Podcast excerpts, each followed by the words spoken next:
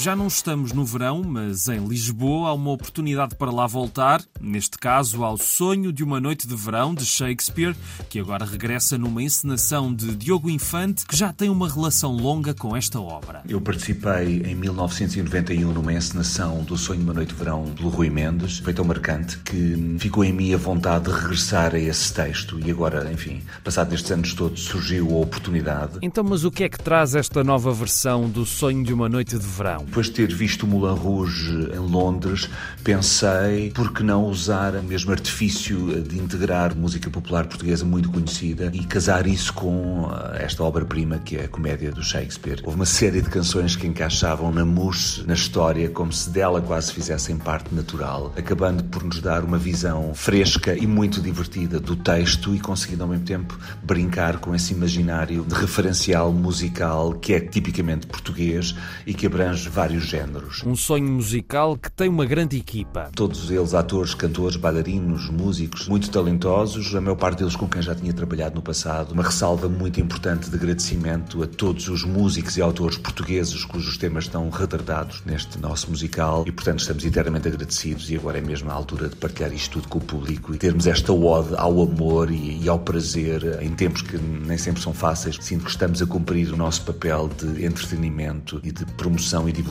cultural, onde o Teatro Trindade é seguramente um ponto central. Sonho de uma noite de verão, quarta a sábado às nove e domingo às quatro e meia no Teatro da Trindade em Lisboa. Hoje em Coimbra foi apresentado o Festival Mate que vai acontecer em outubro, mas que festival é este? O MAT significa música, arte, tecnologia, educação. É um evento de convergência que reúne pessoas de uma forma afetiva, gera conexões, aproxima diferentes profissionais das indústrias culturais, criativas e também da indústria musical. A colaboração é realmente muito importante. Era um quintiliano da organização do MAT, que antes de Portugal passou por Santiago de Compostela este fim de semana e de 5 5 a 7 de outubro está na Grécia. Em Coimbra, tudo acontece de 20 a 24 de outubro com muitos convidados especiais. 22 artistas, 22 concertos, Antônio Zambuji com Yamando Costa, Selma Wamussi, Med Professor, Vludo, um projeto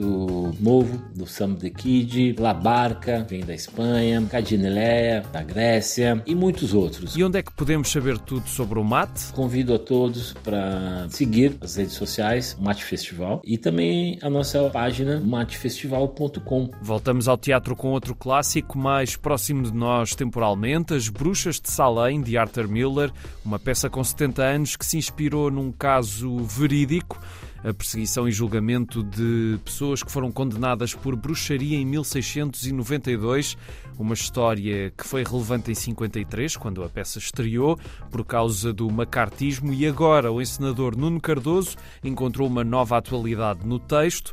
A peça esteve em cena no Porto e na próxima sexta-feira às nove e meia há uma récita no Teatro Aveirense, em Aveiro, claro. Os bilhetes estão prestes a esgotar. Eu gosto de ir trazendo ideias gastronómicas porque, afinal, Portugal é só o melhor lugar do mundo para comer e beber bem, mas a dica é para um museu em Alenquer, é o Museu do Vinho, está num edifício que tem mais de 200 anos e tem lá representados 40 produtores do Conselho, de forma física e digital, e há uma forma de conhecer a história dos vinhos da região e, claro, para fazer algumas provas. Está aberto de terça a domingo, das 10 à 1 e das 2 às 6. E por falar em vinho, como é que cantava a Amália? Uma casa portuguesa fica bem, pão e vinho sobre a mesa. Porquê terminar assim? Porque hoje o Museu do Fado faz 25 anos. Está em Lisboa e é uma ótima maneira de conhecer a história do fado para toda a família. Se não conhecem, aproveitem para visitar nos próximos dias. Está aberto de terça a domingo, das 10 às 6. Saibam mais em museudofado.pt. E é tudo por hoje. Tenham uma excelente semana e um grande abraço.